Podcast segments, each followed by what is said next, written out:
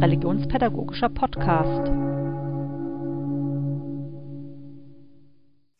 Der Reichstag zu Worms fand vom 27. Januar bis zum 26. Mai 1521 statt. Die deutschen Fürsten drängten auf die Anhörung Martin Luthers bezüglich seiner Schriften. Doch Luther verweigerte am 18. April 1521 den Widerruf seiner Schriften, unter anderem der 95 Thesen mit Berufung auf sein Gewissen, seinen Verstand und auf die Bibel. Herzlich willkommen zum Podcast des RPI der EKKW und EKHN. Mein Name ist Katja Simon. Ich bin Studienleiterin und Pfarrerin am RPI. Bei mir zu Gast sind Fabian Vogt und Susanne Gärtner. Hallo und herzlich willkommen. Ja, hallo, ich bin Pfarrer und Eventmanager und koordiniere als Projektleiter die kirchlichen Feierlichkeiten zum Reichstagsjubiläum. Ja, auch von mir ein Hallo. Ich bin Susanne Gärtner, Studienleiterin der RPI Regionalstelle Mainz. Als Grund- und Hauptschullehrerin unterrichtete ich sehr viele Jahre auch in der Stadt Worms. 2021 jährt sich das Ereignis der Verweigerung zum Widerruf zum 500. Mal. Unabhängig, ob Luther das so gesagt hat, hier stehe ich, ich kann nicht anders, Gott helfe mir, Amen. Was macht die Ereignisse noch heute relevant? Also ich glaube, das Spannendste an dieser Geschichte ist, dass es eine Geschichte ist, in der es um Mut geht. Um die Frage, was macht mir Mut, wie kann ich Ängste überwinden und vor allem natürlich die zentrale Frage, wofür lohnt es sich eigentlich mutig zu sein? Für Martin Luther war klar, wenn ich zum Reichstag nach Worms fahre, dann riskiere ich viel. Ich meine, wir wussten noch, 100 Jahre vorher ist Jan Hus auf einem Reichstag verbrannt worden, obwohl man ihm gesagt hatte, du musst keine Angst haben. Das heißt, Luther wusste, der Kaiser hatte ihm zwar versprochen, ja, du kriegst freies Geleit, aber ob der sich dran hält, das wusste keiner. Er war schließlich schon exkommuniziert und damit war er sozusagen schon ein Outlaw nach damaligen Vorstellungen. Und dieser Mann sagt, ich riskiere viel, aber mein Traum, mein Traum von einer erneuerten, veränderten Kirche ist so wichtig und ich bin mir so sicher, dass vieles in der Bibel falsch interpretiert wurde, dass ich bereit bin, dafür auch mein Leben einzusetzen. Und diese spannende Frage, wo kriege ich heute Mut her und wofür lohnt es sich, sich heute zu engagieren? Ich glaube, diese beiden Fragen sind zeitlos wichtig. Vielleicht sind sie sogar heute noch wichtiger als zu manchen anderen Zeiten. Susanne, du hast dich viel mit dem Wormser Reformationsjubiläum beschäftigt. Was meinst du dazu? Ist es Mut oder gibt es da noch etwas anderes, warum sich Kinder und Jugendliche heute mit den Geschehnissen in Worms auseinandersetzen sollten?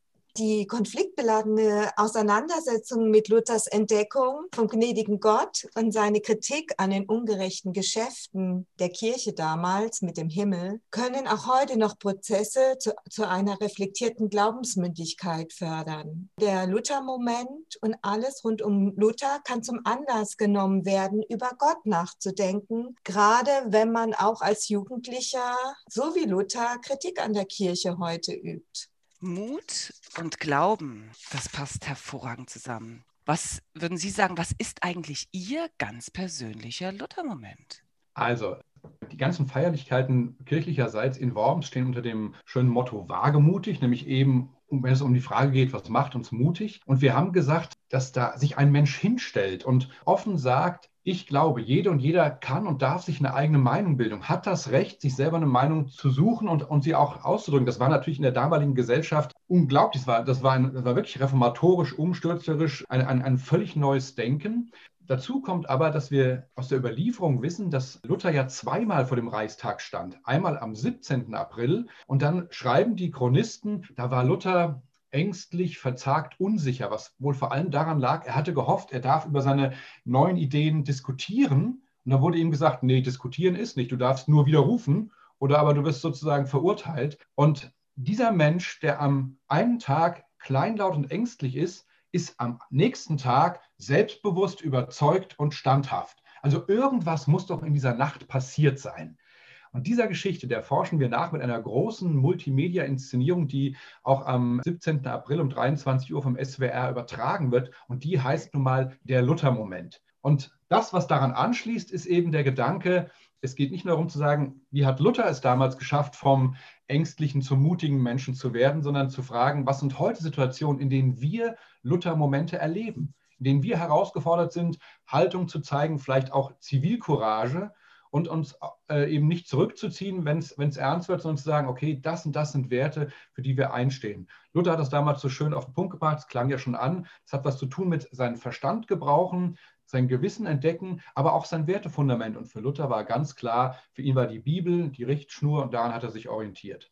Ganz konkret, Herr Vogt, wo haben Sie in letzter Zeit Zivilcourage gezeigt? Ganz spontan würde ich sagen, ich habe zum Beispiel ein paar Mal in meiner Arbeit entschieden, dass ich mich an bestimmte Vorgaben von höheren Stellen nicht halte. Ich, ich nenne mal so ein Beispiel. Ich habe ja vor ein paar Jahren für die Weltausstellung einen Segensroboter gebaut.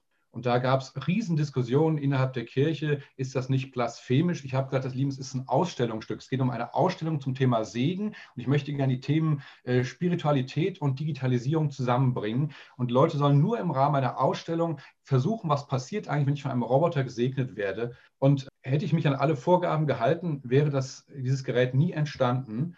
Also bis heute äh, ist der dauernd auf Ausstellungen unterwegs und Menschen finden das faszinierend, nicht weil sie sagen, wir wollen Fahrer durch Roboter ersetzen, sondern weil sie sagen, es fordert uns heraus, neu nachzudenken, was ist eigentlich ein Segen? Denn ich merke auf einmal, äh, wenn mir ein Roboter ein, ein tolles biblisches Wort zuspricht, kann mich das genauso berühren, wie wenn es ein Mensch sagt. Und das hat selbst Kritiker völlig äh, durcheinander gebracht, weil damit haben sie gar nicht gerechnet. Ob das nun eine, ein großer Luther-Moment ist, weiß ich nicht, aber das waren so Dinge, wo ich merke, eigentlich hat man anderes von mir erwartet, aber ich habe es dann doch nicht so gemacht. Jeder Moment, wo wir Zivilcourage und Mut zeigen, in der Straßenbahn, S-Bahn, U-Bahn, auf der Straße, im Geschäft, das ist wichtig und gut und das sind kleine und auch große Luther-Momente. Genau. Susanne, was meinst du, sind Luther-Momente für Kinder? Ich finde es erstmal ganz wichtig, Sie da nicht zu überfordern, sondern mit Ihnen einfach mal darüber nachzudenken, hey, was sind denn eigentlich deine Ideale und deine Ziele, so ganz persönlich und dann auch im gesellschaftspolitischen Bereich und diese zu bedenken. Und das kann dann ganz konkret werden an äh, Beispielen, zum Beispiel Mobbing im Schulalltag, im Schulhof, die Sprache, die man manchmal miteinander hat. Aber auch dann solche Sachen wie Klimawandel, wissen wir ja von der Greta Thunberg oder Schulstress, die ganze Homeschooling-Situation. Und ich finde, da in einer in einem guten Dialog äh, miteinander ins Gespräch kommen, damit die Schüler sich das erstmal so reflektiv vor Augen halten können, um dann den nächsten Schritt auch gehen zu können. Wie meinst du, könnten die Lehrkräfte den Kindern dieses Ereignis von vor 500 Jahren näher bringen? Also sehr hilfreich sein kann, diesen Luther-Moment einfach mal auch ganz handlungsorientiert nachzuerleben. Dazu gibt es ja auch die Bronzeskulptur im Heilshofpark. Und die großen Schuhe Luthers nennt sich diese Skulptur. Einfach den Kindern und Jugendlichen ermöglichen, in Luthers Schuhe zu schlüpfen und nicht nur den Luther-Moment damals nachzuempfinden und diese spannende Nacht in Worms, sondern auch selbst mutig mal zu äußern, was sie schon immer mal sagen wollten. Sie lernen in den Unterrichtsvorhaben Methoden kennen, unterschiedliche Methoden zur Meinungsfreiheit in einer Demokratie und sie reflektieren auch über Dinge, die sie vielleicht noch nicht mutig ansprechen können und vorerst für sich behalten wollen, weil wir haben auch immer wieder Kinder in schwierigen Familien- und gesellschaftlichen Situationen. Luther hat mutig Standpunkte vertreten und große geschichtliche Fußspuren bis heute hinterlassen. Daher halte ich es besonders für wertvoll, auch über Visionen der Kinder und Jugendlichen zu philosophieren, mit ihnen die Fragen zu beantworten. Woran orientiere ich mich bei meiner Lebensgestaltung und wie sollen eigentlich mal meine Fußspuren aussehen, die ich auf der Erde hinterlasse?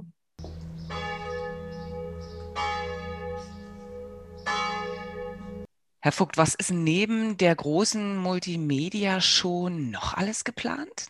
Was mich sehr freut, wir versuchen natürlich von Anfang an auf zwei Ebenen zu denken. Also was kann in Worms passieren und darüber hinaus wirken, aber was kann vor allem auch in den einzelnen Regionen passieren. Deswegen bin ich auch so richtig glücklich und erfreut darüber, dass es diese tollen Materialien vom RPI gibt, dass man tatsächlich in seinen eigenen Regionen, in seinen Schulklassen, in seinen Konfirmandengruppen oder Kindergruppen damit arbeiten kann. Und dazu haben wir, wie gesagt, ja neben dem, gibt es neben dem religionspädagogischen Material, gibt es zum Beispiel auch eine gesamte Gottesdienstreihe. Ab nächster Woche gibt es die Predigten zum Beispiel auch als Audios. Wenn jemand sagt, ich weiß noch gar nicht, ob bei uns in, in den Kirchengemeinden irgendwas stattfindet, aber diese Predigten zum Reformationsjubiläum kann man dann auch anhören und sich in das Thema aus unterschiedlichen Perspektiven reindenken. Es gibt auch ab nächster Woche ein, ein kleines, wir sagen mal so schön, All-Ages-Heftchen, wo die Luthergeschichte in Worms einfach mal auf 20 Seiten mit schönen Bildern kurz und knackig erzählt wird. Also auch das gibt einfach immer mehr Materialien. Und an Veranstaltungen haben wir neben dem Luther-Moment verschiedenste Sachen. Ganz aktuell ist es so, es gibt einen großen Festakt und letzte Woche hat der Bundespräsident entschieden, er kommt doch nach Worms. Deswegen ist der Festakt jetzt auch am Freitag. Großes Kino natürlich jetzt mit Bundespräsidenten und es ist ganz lustig, wie auf einmal alle sagen, ach, wenn der Bundespräsident kommt, dann wollen wir auch mitfeiern. Nein, also Freitagnachmittag um 16 Uhr gibt es quasi zur Zeit des Einzugs von Luther in Worms gibt es einen großen Festakt, der auf jeden Fall gestreamt, vielleicht auch am Fernsehen übertragen wird. Es gibt am Sonntag einen ZDF-Fernsehgottesdienst und die Stadt Worms selber bietet auch tolle Sachen an. Also nicht nur eine große Landesausstellung, die vom Land und teilweise auch von der Kirche mitgestaltet wird. Und diese Ausstellung sagt auch, Luther Momente hat es in der Geschichte viele gegeben. Da ist ein Bonhoeffer, eine Sophie Scholl, ein Oskar Schindler. Also die Welt ist voller Menschen, die in entscheidenden Momenten gesagt haben, so, ich stehe für etwas ein. Und das wird in der Landesausstellung wichtig und vielleicht nicht zuletzt, aber auch nochmal ganz schön ist, die berühmten Nibelungenfestspiele machen dieses Jahr auch ein Martin-Luther-Stück.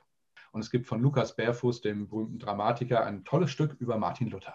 Unser Religionspädagogisches Institut bietet auch einiges. Ja, als RPI bieten wir verschiedene Fortbildungsformate an die das Thema Protest, Gewissen und Meinungsfreiheit lebensbezogen, aber auch kreativ behandeln. Höhepunkt bilden zwei Lehrertage. Also natürlich ist der in Worms der größere Höhepunkt am 29.04. Obwohl die Landesausstellung erst am 3.07. öffnen wird, erhalten Lehrerinnen und Lehrer, Pfarrerinnen und Pfarrer dort eine erste Führung. Dr. Katharina Kunder wird in einem Vortrag Einblicke in die Ausstellung geben. Dr. Hamjan ergänzt mit kirchengeschichtlichen Aspekten. Ein Historiolog zu Worms 1521 und Führungen für alle Schularten werden in Workshops ganz praktisch vor Ort vorgestellt, teilweise auch mit Kostümen. Ein weiterer Lehrertag mit Dr. Breul wird außerhalb von Worms am 20.05. in Marburg stattfinden. Vieles ist geplant, aber wird das in Pandemiezeiten überhaupt möglich werden? Wenn wir das alles wüssten, ist so eine spannende Frage. Was im Moment passiert, ist natürlich, dass wir zu allem einen Plan B, C und D machen. Und das heißt ganz konkret, zum Beispiel bei dieser Inszenierung der Luther-Moment, 23 Uhr am 17. April, wissen wir nicht, dürfen wir da 20 Live-Zuschauer haben oder 2000. An die 2000 glaube ich im Moment nicht, äh, auch nicht an die 5, aber vielleicht sind es 20 oder 50. Nur ist es bei dieser Veranstaltung zum Beispiel so, dass wir ja eben wissen, die wird im SWR übertragen. Im Notfall könnte sie auch ohne Zuschauer stattfinden. Es wäre nicht so schön, dann wären halt alle hoffentlich am Fernseher dabei. Also wir wünschen uns, dass es auch Live-Möglichkeiten gibt, aber wir wollen selbstverständlich alle Hygienevorgaben gut einhalten. Und es gibt ja zusätzlich auch noch eine große Veranstaltungsreihe in Worms, vor allem in den ersten drei Wochen nach dem Festwochenende, mit Musik, Kabarett, aber auch spirituellen Angeboten. Wir wollten, wollen zum Beispiel am Lutherdenkmal jeden Freitagabend so eine spirituelle äh, Lichternacht feiern. Also eigentlich ganz schöne Angebote. In diesen Zeiten erlebt man einen sehr hohen Planungsaufwand als Eventmanager und im RPI. Susanne, was plant ihr? Wir haben eine Mischung von Online- und Präsenzveranstaltungen geplant. Für die Bearbeitung des Themas haben wir Grundschul-, Sekundarstufen 1 und Konfirmandenmaterialien für Fern- und Präsenzunterricht entwickelt. Ja, sogar mit einer virtuellen Führung durch Worms in Form einer PowerPoint, geeignet für Grundschule und Orientierungsstufe. Ich sehe schon, die Lehrkräfte und Fahrkollegen, die kriegen viel Unterstützung vom RPI. Wir als RPI Mainz unterstützen hier gerne bei der Planung, in Zusammenhang auch mit dem Touristenbüro in Worms. Wir haben downloadbare Materialien, RPI praktisch heißen diese, für Grundschule, Sekundarstufe 1 und Konfirmanden entwickelt. Und die kann man hervorragend nutzen, um einen Ausflug in Worms vor- und nachzubereiten. Und wo kann man sich noch informieren? Also ich glaube, was immer hilft, ist ein kleiner äh, neugieriger Besuch auf unserer Homepage wagemutig.de. Es gibt ja ein eigenes EKD-Themenheft zum Wormser Reichstag.